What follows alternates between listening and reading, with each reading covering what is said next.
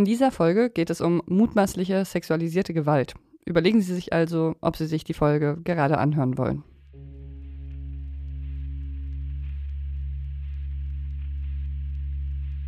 Stell dir vor, du, du kommst dahin, ein völlig fremdes Land, du bist der Sprache nicht mächtig.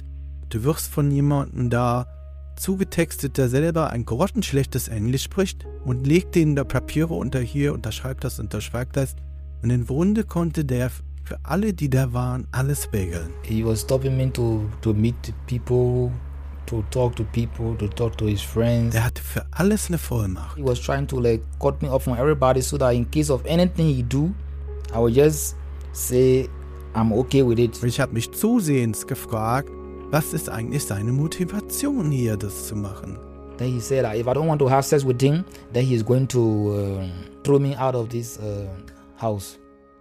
Ich glaube schon, dass das das Ziel war, auch Leute zu verkuppeln. Also schwarze Männer, weiße Männer. Das ist Was Jetzt, der Nachrichtenpodcast von Zeit Online. Und wir erzählen heute die Geschichte von William Genzi, der nach Europa geflohen ist, um als schwuler Mann frei leben zu können. Der nach Köln gekommen ist, um Liebe zu finden und dort dann in die Fänge eines Mannes geraten sei, der ihn und weitere Flüchtlinge sexuell missbraucht habe. So zumindest erzählt Genzi das. Ich bin Pia Rauschenberger und ich bin gerade hier mit Luisa Hommerich aus dem Investigativteam die diese Geschichte recherchiert und fürs Zeitmagazin aufgeschrieben hat. Hallo Luisa. Hallo Pia.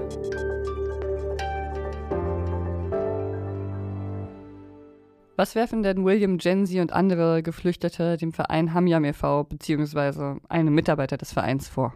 Also ich habe mit insgesamt acht Flüchtlingen gesprochen, die alle sagen, sie hätten verschiedene sexuelle Übergriffe in dem Verein erlebt es steht auch der Verdacht im Raum, dass Flüchtlinge in Abhängigkeitsverhältnisse gebracht worden sein könnten durch den Verein. Dazu muss man sagen, dass, also wir haben den Verein natürlich konfrontiert mit den Vorwürfen, es hat da aber niemand darauf geantwortet. Das heißt, wir wissen nicht, was die dazu sagen würden. Was wir aber wissen, ist, dass der Mann, dem hier die meisten Vorwürfe gemacht werden, diese vehement bestreitet. Und deswegen ist das für ihn hier die Geschichte wer falsch beschuldigt wurde. Wir nennen den Mann hier heute Julius Adam, um seine Persönlichkeitsrechte zu schützen. Eigentlich heißt er aber anders. Und er arbeitet für einen Verein, für Hamyam e.V., der sich eben eigentlich für schwule Geflüchtete einsetzt oder das zumindest sagt. Er nimmt im Verein eine wichtige Rolle bei der Betreuung von Flüchtlingen ein. So viel kann man sagen. Mhm.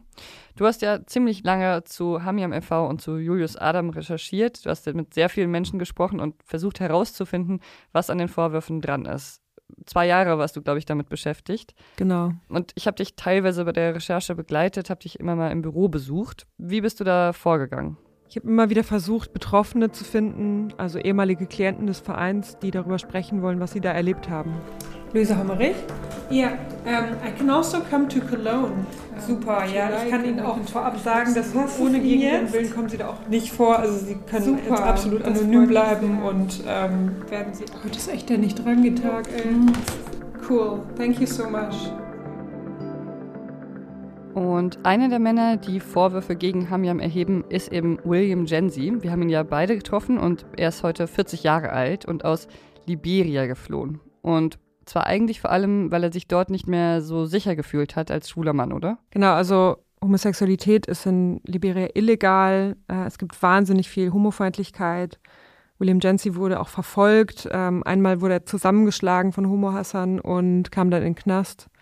Und er sagt, dort sei er gefoltert worden und schließlich musste er fliehen, erst nach Kenia und dann nach Dänemark. William Genzi ist dann also 2015 in Dänemark angekommen. Er hat da in einem Flüchtlingsheim gelebt. Er ist als LGBT-Aktivist auf Demos gegangen und hat sogar auf Konferenzen für Flüchtlinge gesprochen. Ich habe Genzi viel später für ein Interview getroffen in Köln und da wirkte er aber überhaupt nicht mehr so wie ein Aktivist, der auf Konferenzen spricht, sondern eher so sehr schüchtern und in sich gekehrt. Wie war denn dein Eindruck von ihm? Genau so. Ähm, er hat mich bei unserem allerersten Treffen äh, direkt umarmt, war ganz still, hat sich dann auf ein Sofa gesetzt, war ganz zusammengekauert und hat leise angefangen, seine Geschichte zu erzählen. In Dänemark war Genzi damals auf Gay Romeo unterwegs. Das ist eine schwule Dating-Plattform. Und da hat er auch Julius Adam kennengelernt. Yeah, I mean, we met online on the uh, Gay Romeo. Yeah, the way we met online. Du hast ja auch einige der Nachrichten gesehen, die Adam Genzi damals ganz am Anfang des Kennenlernens quasi geschrieben hat. Wie lief das damals ab? Das ging ziemlich schnell mit den beiden. Schon nach wenigen Wochen haben sie sich gesagt, dass sie sich lieben, also ohne sich je gesehen zu haben. Julius Adam hat Genzi auch ziemlich stark umgarnt, also hat ihm Gedichte geschrieben. Eins ging zum Beispiel so: Du bist mein Ein und Alles, meine Sonne, wenn mir kalt ist, mein Schimmer, wenn ich Gold brauche und so weiter. Als ich äh, William Genzi dafür das Interview getroffen habe, da hat er mir das auch als erstes erzählt, wieso er sich überhaupt in Adam verliebt habe. I fell, I fell in love with him because he told me that uh, he told me some nice things. He told me that uh, he's here in Cologne. Und zwar, weil der ihm immer so schöne Dinge gesagt habe, dass er bei einer LGBT-Organisation in Köln arbeite. So I don't have to worry about anything. Dass sich Genzi keine Sorgen machen müsse. And here myself we can live together in Cologne and we can uh, live together forever and I don't have to worry about anything. Dass sie zusammen in Köln leben können, für immer. He loves me and I must say I love him too, so that's why. Und ja, auch, dass er ihn liebe. Zu all dem muss man aber sagen, dass Adam schon dieses erste Kennenlernen ein bisschen anders darstellt. Und zwar sagt er, er hat sich nie als wichtiges Mitglied einer LGBT-Organisation vorgestellt. Also er möchte damit sagen, dass es ein rein privates Kennenlernen war. Mhm. Genzi ist ja dann auch sogar nach Köln gekommen und dorthin gezogen, um dort zusammen mit Adam zu leben. Und dann hat er mir erzählt, seine Version der Geschichte, wie das alles damals ablief mit ihm und Adam. We used to go in the evening time to the Hamiam office. Die beiden seien manchmal abends zum Verein gegangen, ansonsten hätten sie die meiste Zeit zu Hause verbracht. Manchmal habe Jancy etwas gekocht, hat er erzählt. Ja, nach seiner Ankunft, sagt äh, Jancy, hätte Adam seine Geburtsurkunde und seine Schulzeugnisse an sich genommen und ihm gesagt, er könne ja Klient des Vereins Hamiam werden. Jancy hat dann eine ziemlich weitreichende Vollmacht unterzeichnet, ist Mitglied geworden. Und dann kommt auch noch dazu, dass Genzi sagt, dass er außer mit Adam sonst mit fast niemandem in Köln Kontakt gehabt habe. Und Genzi sagt, das habe Adam auch so von ihm eingefordert. Adam habe ihm damals gesagt, When I entered Cologne for the first time, he told me that I should not have no friends. Dass er gar keine Freunde haben solle. That everybody in Cologne they are dangerous. Und dass alle in Köln gefährlich seien. I was under that fear that I could not make friend, nothing. If if he if he sees me with any friend, he will go to that friend and and try to like cut the friend away from me. Also habe Genzi, so erzählt er das, Angst gehabt, sich mit Menschen anzufreunden. Er sagt, er habe einfach nicht gewollt, dass Adam das mitbekommt, weil der ihm eben so klar gesagt habe, dass er das nicht wünscht. Why he was trying to like cut me off from everybody so that in case of anything he do, I would just say I'm okay with it.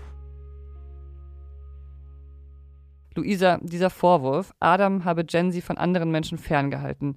Wenn das stimmt, dann war das ja schon Teil eines größeren Problems, oder? Ja, und das habe ich auch immer wieder gehört von Flüchtlingen, mit denen ich gesprochen habe, dass sie gesagt haben, ihnen sei gesagt worden, sprich mit niemandem, Deutsche sind böse, die schieben dich sofort ab. Also das soll ein Muster gewesen sein. Und wenn das wirklich stimmt, dann könnte es sein, dass Adam versucht haben könnte, Menschen, die sowieso schon total von ihm abhängig waren, noch weiter abhängig zu machen. Wer keine sozialen Bindungen mehr hat oder Leute, die sagen, nein, es ist eigentlich anders als dieser Verein, der das erzählt, der wäre natürlich sehr manipulierbar. Und viele Flüchtlinge sagen eben auch, sie hätten den, den Eindruck gehabt, dass sie sich mit Julius Adam besonders gut stellen müssen, weil er ihnen diesen Eindruck vermittelt hätte, dass Hamiam sehr, sehr mächtig sei, dass er erwirken könne, dass die Leute Asyl bekommen oder ein Bleiberecht und dass er auf der anderen Seite aber auch Leute abschieben lassen könnte. Das heißt, wenn man sich mal so in diese Perspektive hineinversetzt, da kommen ja Flüchtlinge an und einige von ihnen sagen heute, sie hätten bei Hamiam eben den Eindruck vermittelt bekommen, dass das für sie als schwule Geflüchtete die alles entscheidende Institution sei. Aber in Wirklichkeit war Hamiam das ja gar nicht. Genau, dabei handelt es sich bei Hamiam um einen in Köln total unwichtigen Verein mit so ungefähr 100 Mitgliedern, leicht heruntergekommenes Büro damals, der bei anderen Kölner Hilfsorganisationen schon seit Jahren als unseriös galt. Was sagt denn Adam zu diesen Vorwürfen? Das wollte ich natürlich auch von ihm wissen. Ich habe ihn angerufen und ihm alle Vorwürfe vorgelesen am Telefon. Ja, Luis Luise Hommerich von der Wochenzeitung Die Zeit. Spreche ich mit Herrn Julius Adams echten Namen haben wir hier übrigens gepiepst, damit er nicht erkennbar ist. Was hat er denn zu den Vorwürfen gesagt? Er hat, als ich ihn auf William Jancy angesprochen habe, sofort angefangen, den zu beschimpfen. Er hat gesagt, es ist ein Krimineller, ein Hochstapler, Ähm, er hat auch gesagt, dass alle Vorwürfe erstunken und erlogen sind oder die meisten. Und seine Erklärung dafür, warum es diese Vorwürfe gibt, war, dass er glaubt, dass William Jency sich die ausgedacht hat, um sich Vorteile zu erschleichen, also zum Beispiel ein Aufenthaltsrecht in Deutschland. Bevor es hier weiter um Julius Adam und die Geschichte mit William Jensi geht, müssen wir noch einen wichtigen Hinweis geben. Julius Adam wurde bislang nicht strafrechtlich verurteilt. Ermittlungen, die es gab gegen ihn, wurden eingestellt. Wir berichten aber hier trotzdem über diese Vorwürfe, Luisa. Kannst du erklären, warum? Klar. Also nach dem deutschen Presserecht dürfen wir auch über Vorwürfe berichten, für die niemand strafrechtlich verurteilt wurde. Man muss aber dabei bestimmte Regeln beachten. Zum Beispiel muss es ein öffentliches Interesse geben und einen Mindestbestand an Beweistatsachen. Mhm. Das heißt, im Prinzip musst du als äh, Journalistin genug Beweise gesammelt haben, um dann relativ sicher sein zu können, dass wirklich was vorgefallen ist und dann kannst du berichten? Im Grunde ja, aber wir sind nicht die Staatsanwaltschaft und auch kein Gericht. Also wir urteilen nicht über Leute. Wir müssen einen Vorwurf auch nicht zweifelsfrei hundertprozentig beweisen können, um darüber berichten zu dürfen. Wir müssen aber natürlich genug Hinweise haben, die den Verdacht auf gewisse Weise bis zu einem gewissen Grad erhärten. Okay, und welche der Hinweise haben dich und unseren Anwalt ähm, denn zu der Überzeugung gebracht, dass man über die Vorwürfe berichten darf oder vielleicht sogar sollte? Also der Hauptauslöser, dass wir zu diesem Schluss gekommen sind, war eben, dass wir gemerkt haben, wir haben an einigen Stellen mehr als die Staatsanwaltschaft. Wir haben ja nicht nur mit William Jency gesprochen, sondern auch mit ehemaligen aus dem Verein und mit sieben weiteren Flüchtlingen, die alle ähnliche Dinge erzählt haben, äh, zwei ehemalige, die ähnliches berichten. Und wir dürfen aber auch das nur berichten, wenn wir ähm, die Person, der wir die Vorwürfe machen, nicht vorverurteilen. Deshalb hier auch nochmal der Hinweis, das ist eine Person, die von keinem Gericht verurteilt wurde. Äh, wir berichten hier keine feststehenden Tatsachen, sondern einfach nur Verdachtsmomente und am Ende urteilen eben nicht wir, sondern die Gerichte und deswegen sprechen wir hier auch im Konjunktiv. Also sagen zum Beispiel, sei missbraucht worden statt wurde missbraucht. Mhm.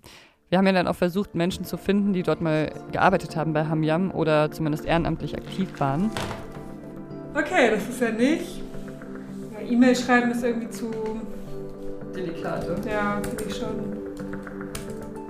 Bei deinen Recherchen bist du dann auf Thomas Ziegler gestoßen. Er heißt eigentlich anders und ich habe ihn dann auch für ein Interview getroffen und danach seine Stimme verfremdet, damit er nicht erkennbar ist.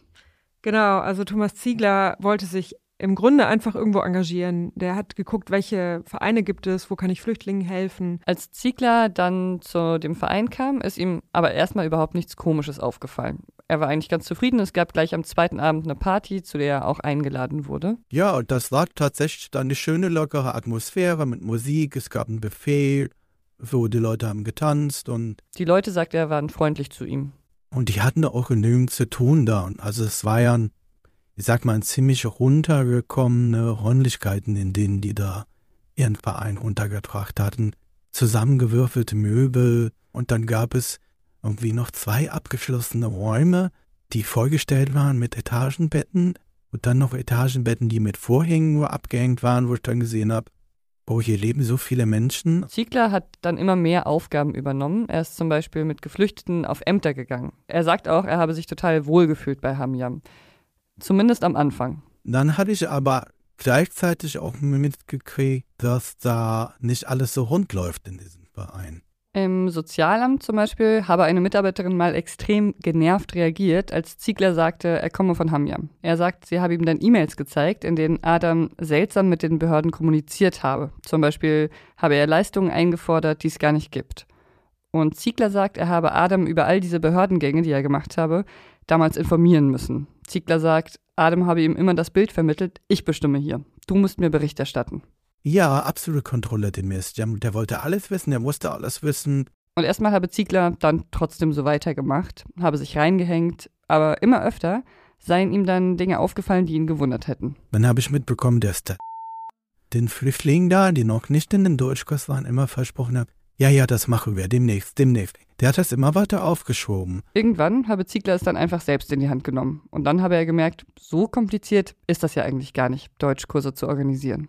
Was mir dann halt auch noch auffiel, war, dass die jegliche Zusammenarbeit mit anderen Vereinen ermieden haben.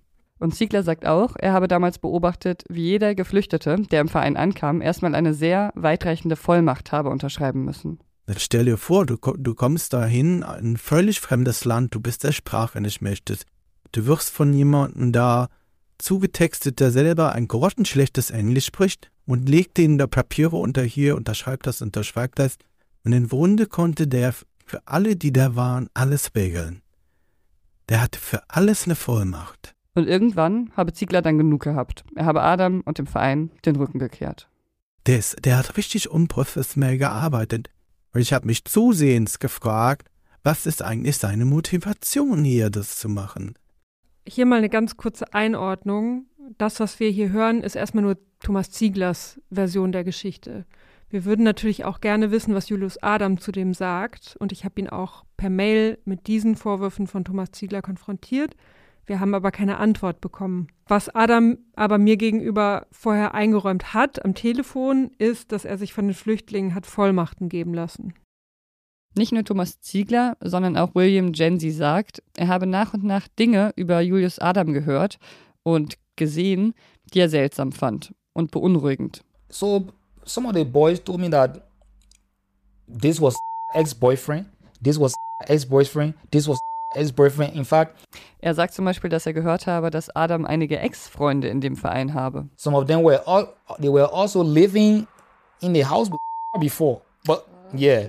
So you know, I started to know them. So I was like, how how come that these people they are his boyfriend and some of them have even been living here with him in the house? Adam, so habe er es damals erfahren, sei mit vielen seiner Klienten schon zusammen gewesen. Und dann habe er auch noch gehört, dass einige von ihnen sogar auch schon mit Adam gewohnt haben sollen. Also da sei er dann nicht der Erste gewesen. Adam hat mir dazu am Telefon gesagt, äh, dass er ein sehr monogamer Mensch sei und dass er in seinem Leben noch nicht fremdgegangen ist. Er hat aber nicht explizit bestritten, dass er sexuelle oder romantische Beziehungen mit Klienten hatte. Genzi sei dann auf jeden Fall misstrauisch geworden. Er habe Adam auch, so erzählt er das, damit konfrontiert. You told me that these boys, they are your clients, that you are helping them, but they are all your, your boyfriends. Waren das jetzt alles deine Ex-Freunde oder was war da los? How can they be your client at the same time they are your boyfriends? How? Und mit diesem wachsenden Misstrauen hätten dann aber auch die Probleme angefangen. So erzählt Genzi das. Da sei er dann richtig eifersüchtig geworden und er sagt, er habe Adam damit auch konfrontiert, dass er andere Männer geküsst habe vor seinen Augen. And sometimes will be like kissing them in front of me. When I got angry, then he got angry. Das habe dann wiederum Adam sehr wütend gemacht. He said, I, I want to destroy this organization and I came, I want to destroy it. So then he got angry. Genzi sagt, er habe Dinge beobachtet, die darauf hindeuten, dass Adam seine Macht ausgenutzt haben könnte. Also, dass er mit Menschen geschlafen haben könnte, die von ihm abhängig gewesen seien. Und das will nicht nur Genzi so beobachtet haben, sondern auch Ziegler ich hatte auch mitbekommen in der Zeit, wo ich da war, äh, in der kurzen Zeit hatte der, glaube ich, drei verschiedene Freunde. Ja, ja, so, das ist jetzt mein Lover. Ne? Aber da war schon einige, wo ich glaube, der hat die einfach ausgetestet auch. Wie gesagt, Julius Adam bestreitet zumindest die Affären oder die Behauptung, er hätte Affären gehabt. Er sei ein sehr monogamer Mensch, hat er mir am Telefon gesagt. Aber auch Ziegler will diesen Mechanismus mehrmals so beobachtet haben, also dass neu ankommende Geflüchtete oft erstmal bei Adam gewohnt hätten. So, das hielt aber manchmal nur drei Monate, weil dann kam ja der nächste. Das heißt also, mehrere Leute behaupten, dass sie beobachtet haben, dass neu ankommende Geflüchtete oft erstmal bei Adam gewohnt hätten und mit ihm dann auch sexuelle Beziehungen gehabt hätten. Und nicht nur das, sondern abgesehen davon habe es auch diese spezielle Atmosphäre bei Hamiam gegeben. Von der haben uns auch mehrere Menschen erzählt. Ich glaube schon, dass das das Ziel war, auch Leute zu verkuppeln. Also schwarze Männer, weiße Männer. So, und ich glaube, dass da auch viele im Verein gekommen sind, um da was abzugleichen. So. Es gab auch einen, der hat sich offiziell als Chocolate Hunter bezeichnet. Stopp, ganz kurz, hier muss ich nochmal einschränken. Nur weil Ziegler und andere das behaupten, muss es nicht stimmen. Und leider wissen wir nicht, was Julius Adam zu diesen speziellen Vorwürfen sagt. Wir haben ihm natürlich das Recht eingeräumt, darauf was zu sagen, aber wir haben per Mail keine Antwort von ihm auf diese Vorwürfe bekommen. Speziell auf die Frage, ob der Verein weiße und schwarze Männer verkuppeln sollte, hat er nicht geantwortet. Es gibt noch einen anderen Mann aus dem Verein und der soll mal zu Ziegler gesagt haben, er hatte für, für Hamiam eine andere Erklärung. Er sagte, weißt du, was Hamiam eigentlich ist? Hamiam ist schwarzer Schwanz für weiße Männer, irgendwie sowas. Das war mir zu dem Zeitpunkt auch klar. So hat es auch ein anderer Klient von Hamia mir erzählt. Der heißt Sheikh Fofana und der kommt aus dem Senegal und ist 2015 nach Nordrhein-Westfalen gekommen. Er sagt, er habe damals fast ein Jahr lang in den Räumen von Hamiam gelebt und die Zeit fand er damals ziemlich bedrückend. Im Hamiam war so, ich habe das alles gesehen, weil die machen so, wenn, wenn eine neue, neue Leute von Afrika kommt, die machen, die machen immer eine Party die machen eine Party, dann die machen eine Party, dann kommt, kommt diese Männer so, wie gesagt, so, so zum Beispiel. Ich habe dann in der geschlossenen Facebook-Gruppe des Vereins auch gesehen, dass teilweise Leute, die neu angekommen sind, dann mit Foto und Namen und Land teilweise auf Facebook vorgestellt wurden und es fanden sich auch Videos, wie auf Hamiam-Partys dann sexy getanzt wurde, also auch die Flüchtlinge untereinander. Und einer tanzt dann mit einem anderen Flüchtling und dem wird so ein bisschen in den Hintern gefasst und Julius Adam filmt und sagt zu ihm danach, Welcome to the family. Welcome in the family. Yeah, welcome, welcome, welcome. Wie viel Maß habe ich gesehen, dass, dass er jede von da hat er auch abgeschleppt, bei ihr, so, bei ihm zu Hause, keine Ahnung.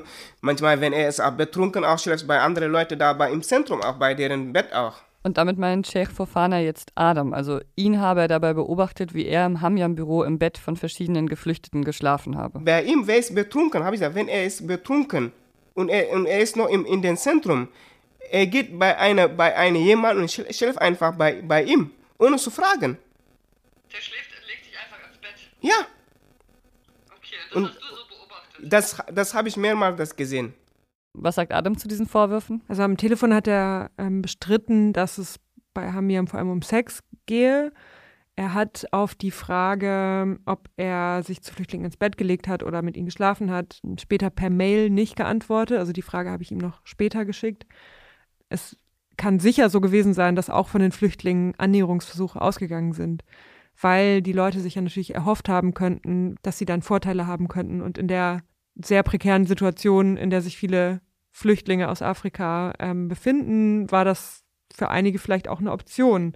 Trotzdem steht natürlich die Frage im Raum nach den Machtverhältnissen, also wie freiwillig sind solche sexuellen Beziehungen und welche Verantwortung hat genauso eine Person, die so eine Machtposition einnimmt.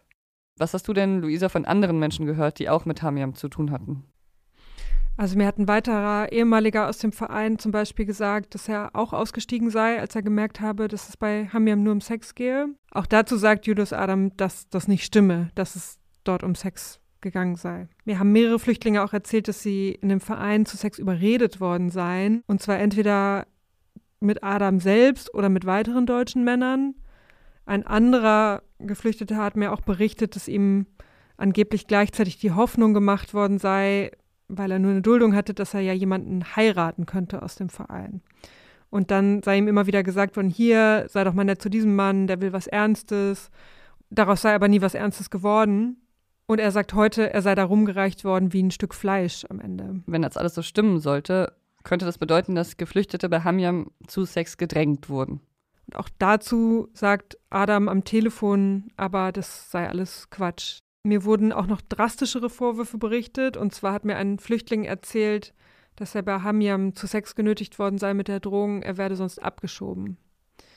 Adam habe zum Beispiel dann auch behauptet, dass das Bundesamt für Migration und Flüchtlinge, also das BAMF, seinen Anus untersuchen werde bei der Asylanhörung und dann gucken werde, ob er schwulen Sex gehabt habe. Und dass, wenn das nicht so ist, dass er dann abgeschoben werde und deswegen müsse er dann mit ihm schlafen vorher. Ein weiterer Flüchtling sagt, dass Adam ihn zu Sex genötigt habe mit der Behauptung, er müsse ja beim BAMF bezeugen können, dass er schwul sei und deswegen müsse dieser Sex jetzt auch verzogen werden. Einige sagen auch, sie hätten sich richtig gewehrt gegen Julius Adams Versuche, mit ihnen zu schlafen und er habe sich aber gewaltsam darüber hinweggesetzt, über ihren Widerstand. Das alles bezeichnet allerdings Julius Adam als Lüge. Deswegen wissen wir auch hier nicht, wer die Wahrheit sagt. Und welche Gründe könnte es denn dafür geben, dass all diese Leute lügen? Das ist schwer zu sagen. Also rein theoretisch gesprochen, vielleicht erhoffen sie sich irgendwelche Vorteile, wenn sie sich als Opfer des Vereins darstellen. Vielleicht hatten sie auch irgendwelche persönlichen Probleme mit Julius Adam und wollen jetzt an ihm Rache nehmen. Konkrete Hinweise darauf, dass Leute solche Motive haben oder lügen, habe ich aber nicht gefunden, sonst würden wir das hier auch nicht so berichten, wie wir es berichten. Und andersrum, wenn alle diese Vorwürfe stimmen sollten, dann wären das ja nicht nur sehr viele schlimme Einzelfälle, sondern dann wäre das ja schon was Systemisches, oder? Genau, also wenn sich das alles als wahr herausstellen sollte, dann könnte es sich sogar um Menschenhandel handeln, weil der ist juristisch so definiert, dass hilflose Menschen angeworben werden zum Zweck der sexuellen Ausbeutung. Wenn man so denkt, dann müsste man, glaube ich, im Kopf haben, dass das Leute sind, die panische Angst vor Abschiebung haben. Also die kommen ja aus afrikanischen Ländern, in denen ihnen als Homosexuellen Folter und Mord droht und für die eine Abschiebung in diese Länder eben dann auch gleichbedeutend ist mit genau diesen Dingen. Ja, und die wissen nicht, wie die Behörden in Deutschland funktionieren. Die kommen nach Deutschland und würden einer Person von einer vermeintlich seriösen Organisation erstmal jedes Wort glauben. Bei ganz vielen Flüchtlingen wäre es schon eine effektive Drohung, das Wort Abschiebung nur in den Mund zu nehmen. Bei Jensi war es ja so, dass er total freiwillig diese Beziehung eingegangen ist. Er ist freiwillig nach Köln gekommen. Am Anfang war ja auch der Sex zwischen ihm und Adam noch total einvernehmlich. Er war ja zu Beginn auch wirklich verknallt, aber das habe sich dann irgendwann eben geändert. That's how the, the problem, you know, between he and myself started. Im August 2017 hat Jensi mir erzählt, habe er für sich entschieden, keinen ungeschützten Geschlechtsverkehr mehr mit Adam zu haben, aus Furcht vor HIV. I told him, I said, okay, if you want to have sex with me, we can use a condom for my, for my own protection. Und Adam habe das aber nicht akzeptiert und sogar gedroht, dass wenn Jensi das nicht mitmacht, dass er dann ihn in Liberia als schwul outen werde und dafür sorgen werde, dass er abgeschoben wird. Auch das bestreitet Julius Adam. Then he told me that if I don't want to have sex with him without condom, I should, I should leave his apartment. Wenn du keinen Sex ohne Kondom mit mir haben möchtest, soll Adam gesagt haben, dann verlass mein Haus. He would tell me that if I don't have sex with him without condom, I should pack my bag and leave his house. Und das ist auch der Moment, an dem aus Jensys Sicht dann doch der Missbrauch begonnen habe. Er erinnert sich, wie Adam ihm manchmal Getränke gegeben habe. You know, he would give me some, some drink. I drink a lot. Und er sei dann irgendwann ziemlich betrunken gewesen. He put, I don't know what he do. Und Jensi glaubt, dass es sein könnte, dass Adam ihm K.O.-Tropfen in die Drinks gemischt haben könnte, weil er davon irgendwie so weggetreten gewesen sei. Müde, er habe sich machtlos gefühlt, wie in Trance. Aber Adam bestreitet das. Then when I wake up in the morning, Jensi sagt, wenn er morgens aufgewacht sei, sometimes I will, I will feel that he's having sex with me. habe er manchmal so gemerkt, dass Adam gerade Sex mit ihm gehabt habe. If I want to resist, Und wenn er sich dagegen dann gewehrt habe, habe Adam nur gesagt, he would tell me that his sperm is not is not poison. mein Sperma ist doch kein Gift. So if I cannot allow him to to put his sperm in me, I have to take my bag and and leave the house. Also wenn du das nicht willst, soll Adam gesagt haben, dann verlass jetzt einfach mein Haus.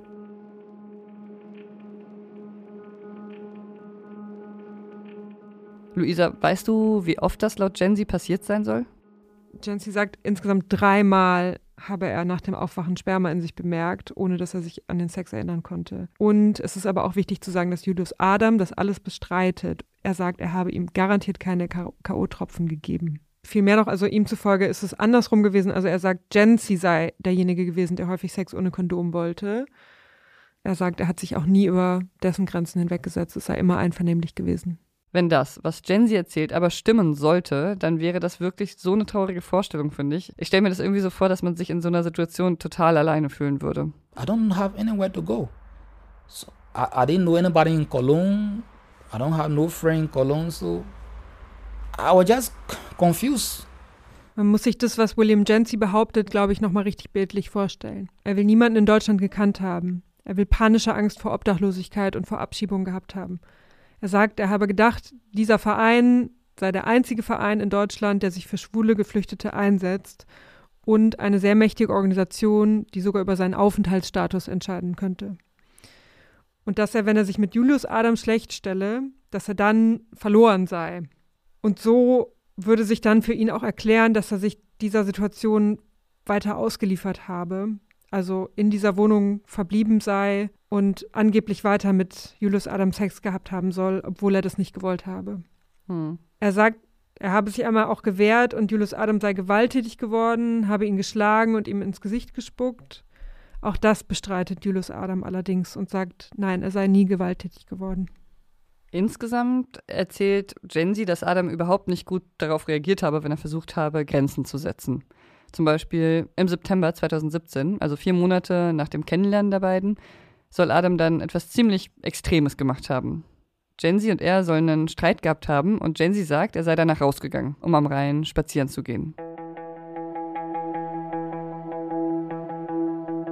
So I left my phone on the table. I went to take a walk to the to the Rhine River, just around the Rhine. Genzi sagt, er habe sein Handy in der Hand gehabt und sein anderes Gerät habe zu Hause auf dem Tisch gelegen. So I was as I was walking, I was seeing text messages coming popping on my phone because I was, I was using Messenger and my Messenger is a, is also attached to my my other phone to the house. Er habe quasi live miterlebt, wie Adam per Facebook Textnachrichten an seine Freunde und Verwandte geschickt habe, in denen er Dinge über ihn erzählt haben soll.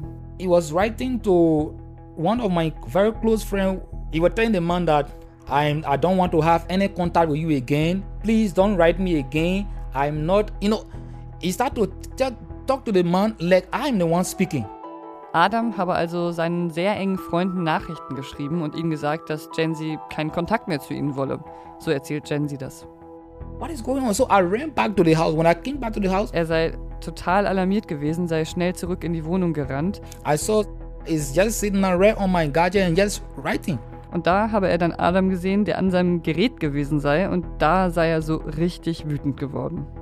I told him, I said, but why, why, why did you have to come and sit on my, on my gadget and be writing people? Später habe er gesehen, dass Julius Adam von seinem Account auch Fotos an seine Freunde und seine Familie in Liberia geschickt habe, die dort einem sozialen Todesurteil gleichkommen, nämlich wie er mit Julius Adam nackt im Bett liegt. Julius Adam jedoch bestreitet all das.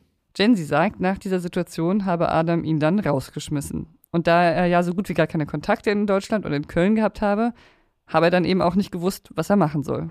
I got out on the street.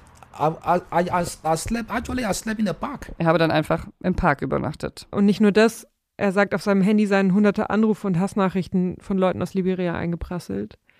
Die haben ihn angeblich alle als, als Perversen beschimpft. Sogar seine eigene Schwester sei darunter gewesen. Adam und Genzi seien ab diesem Moment getrennt gewesen. Genzi sagt, er habe sich einfach komplett hilflos gefühlt. Er habe ja keine Wohnung gehabt, er habe keine Freunde gehabt, er sei ja quasi auf der Straße gewesen, ohne jegliche sozialen Beziehungen, also aus seiner entfernten Bekannten. Also habe Genzi sich dann aus Verzweiflung doch wieder an Adam gewendet. Ja, also er habe Adam zum ersten Mal gesagt, ich gehe zur Polizei, es sei denn, du hilfst mir hier ein Dach über dem Kopf zu finden. He said that the, the only way that uh, I can be here in this flight, Aber an diese Wohnung sei eine Bedingung geknüpft gewesen. I have to agree to continue to have sex with him without condom. If I don't agree, he will not give me this flight. dass er, Genzi, ohne Kondom mit Adam schlafen müsse.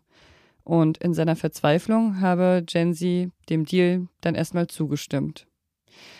Aber irgendwann habe er sich dann doch verweigert und daraufhin habe der Verein ihm dann eine Wohnungskündigung geschickt. Adam sagt zu dem Vorwurf allerdings, er habe Jensi nie eine Wohnung gegen Sex gegeben, ähm, sondern das mit der Wohnung habe ein guter Freund bzw. Kollege aus dem Verein übernommen. Er sei selber dagegen gewesen, äh, die Wohnung ge zu geben und die Kündigung sei absolut rechtmäßig gewesen. Also wenn das wirklich so stimmen sollte, dürfte das unfassbar belastend gewesen sein für William Genzi. Was sagt er denn darüber, wie es für ihn in Köln weitergegangen ist? Ja, er sagt, er sei an einem absoluten Tiefpunkt in seinem Leben gewesen. Er habe kaum essen, kaum schlafen können. Immer wenn es an der Tür geklingelt habe, habe er Angst gehabt, dass es Julius Adam sein könnte, der irgendwas von ihm gewollt haben könnte. Und erst über Umwege habe er dann irgendwie zum Kölner Flüchtlingsrat gefunden. Die hätten ihm dann als erste überhaupt gesagt, dass er gar keinen Aufenthaltsstatus in Deutschland hat, sondern nur eine Duldung, mit der er theoretisch jederzeit hätte abgeschoben werden können. Der Verein hatte diese Duldung für ihn beantragt mit der Vollmacht, Hm, oh die William Jancy ihm gegeben hatte. Der Kölner Flüchtlingsrat hat es dann geschafft, ihn zurück ins Asylverfahren zu bringen, hat ihm geholfen, die Wohnungskündigung abzuwehren und ihm gesagt, dass er Julius Adam anzeigen könnte. Das hat er dann gemacht und ab Sommer 2019 hat die Kölner Staatsanwaltschaft gegen Julius Adam wegen Vergewaltigung ermittelt. Und dann hat dieses Jahr ja auch noch ein Prozess begonnen. Aber angeklagt war dann eben nicht Adam, sondern Genzi. Wie kam es dazu? Ja, die Staatsanwaltschaft kannte ja die weiteren Flüchtlinge nicht, mit denen ich jetzt zum Beispiel geredet habe, sondern für die Staatsanwaltschaft sah das aus wie eine Beziehungsgeschichte. Da steht Aussage gegen Aussage. Der angebliche Täter streitet vehement das ab, ähm, was ihm vorgeworfen wird. Und es gibt auch noch ein Motiv zu lügen, nämlich für William Jancy die enttäuschte Liebe. So zumindest hat die Staatsanwaltschaft das gesehen. Dazu muss man auch sagen, William Jancy hatte auch keinerlei Zeugen für seine Behauptungen, keine Beweise. Julius Adam auf der anderen Seite hatte zumindest einen Vertrauten aus dem Verein, der für ihn ausgesagt hat. Deswegen hat die Staatsanwaltschaft das Verfahren gegen Julius Adam eingestellt und stattdessen nach einer Anzeige von Julius Adam gegen William Jency ermittelt, wegen falscher Verdächtigung. Und deswegen wurde er dann auch angeklagt und stand selber vor Gericht. Hallo Pia, ich bin jetzt ähm, beim zweiten Verhandlungstag. Der Saal ist so ein bisschen aufgeteilt in ähm, zwei Gruppen. Einmal die Unterstützerinnen und Unterstützer von William und dann die Unterstützer des Vereins. Man merkt so an der Stimmung, dass es sehr angespannt ist, dass die Leute sehr, sehr mitfiebern und auf ihren Händen rumkneten. Äh, und manchmal müssen Leute tief durchatmen, wenn, wenn bestimmte Sachen verlesen werden. Also besonders aus Williams Anzeige. Wie ist dieser Prozess dann ausgegangen? Julius Adam wurde als Zeuge vernommen, aber am Ende nicht als glaubwürdig befunden. Was er genau gesagt hat, weiß ich nicht, weil in dem Teil die Öffentlichkeit ausgeschlossen wurde. Wir mussten also rausgehen aus dem Gerichtssaal. Mir haben aber einige, die im Saal bleiben durften, erzählt, dass Julius Adam wohl William Jency auch seinerseits schlimmer Vergehen bezichtigt hat. Und das fand der Richter wohl merkwürdig. Also am Ende hat der Richter gesagt, beide schießen wechselseitig mit Kanonen aufeinander. Das Verfahren wurde dann eingestellt. Wie hat Jensi das aufgenommen? How was that feeling when, when they said it's over? I was, I just felt like uh, relief. yeah, I felt relief. Ich glaube, Jensi war vor allem erleichtert, dass er sich mit all dem nicht mehr beschäftigen musste. Das heißt, der Fall von Adam und Jensi ist erstmal juristisch gesehen abgeschlossen. Keiner steht mehr vor Gericht. Trotzdem haben sich ja ein paar Sachen verändert, seitdem deine Recherche über den Fall im Zeitmagazin erschienen ist. Zum Beispiel hat das Vereinsbüro offenbar zugemacht nach Veröffentlichung des Artikels. Es scheint, dass der Verein nicht mehr operiert. Es hat sich außerdem ein Unterstützerinnen- und Unterstützerkreis um William Jency gebildet. Ein paar Unterstützer waren auch für Julius Adam da, vor allem ehemalige Klienten aus dem Verein, die, die glauben, dass William Jency lügt. Wer nicht vor Gericht erschienen ist, das waren die ehemaligen Klienten des Vereins, mit denen ich gesprochen hatte, die Julius Adam ebenfalls sexuelle Übergriffe vorwerfen. Die haben nämlich alle sehr, sehr große Angst vor den Behörden, vor der Polizei, vor der Staatsanwaltschaft, vor allem aber vor Julius Adam, dem sie nicht gegenübertreten wollen. Und die waren bereit, mit mir anonym zu sprechen, weil ich als Journalistin ihre Anonymität schützen kann. Aber in so einem Gerichtsverfahren geht das nicht. Okay, das ist total nachvollziehbar, finde ich. Aber das bedeutet dann auch, dass ihre Vorwürfe vielleicht nie gehört werden von einem Gericht. Vielleicht. Allerdings gab es im Gerichtssaal noch eine kleine Überraschung. Denn William Jensys Anwalt konnte noch einen Zeugen nennen, der sich mittlerweile bei ihm gemeldet hat der Julius Adam auch einen sexualisierten Übergriff vorwirft. Julius Adam bestreitet auch diesen Übergriff und sagt, es sei nie passiert. Sollte sich dieser Zeuge jetzt noch entscheiden, Anzeige zu erstatten, dann könnte es nochmal spannend werden, was die Kölner Staatsanwaltschaft dann macht. Luisa, vielen, vielen Dank, dass du dir die Zeit genommen hast für deine Recherche, aber auch, dass du sie jetzt hier nochmal mit uns geteilt hast. Vielen Dank, liebe Pia. Und Ihnen auch vielen Dank fürs Zuhören. Ich kann mir gut vorstellen, dass Ihnen jetzt auch noch sehr viele Fragen durch den Kopf gehen. Wenn Sie uns davon irgendwas mitteilen möchten, dann schreiben Sie uns sehr gerne an wasjetzt.zeit.de und Sie können uns natürlich auch schreiben, wie Ihnen diese Folge gefallen hat. Ich bin Pia Rauschenberger und ich wünsche Ihnen noch ein schönes Wochenende.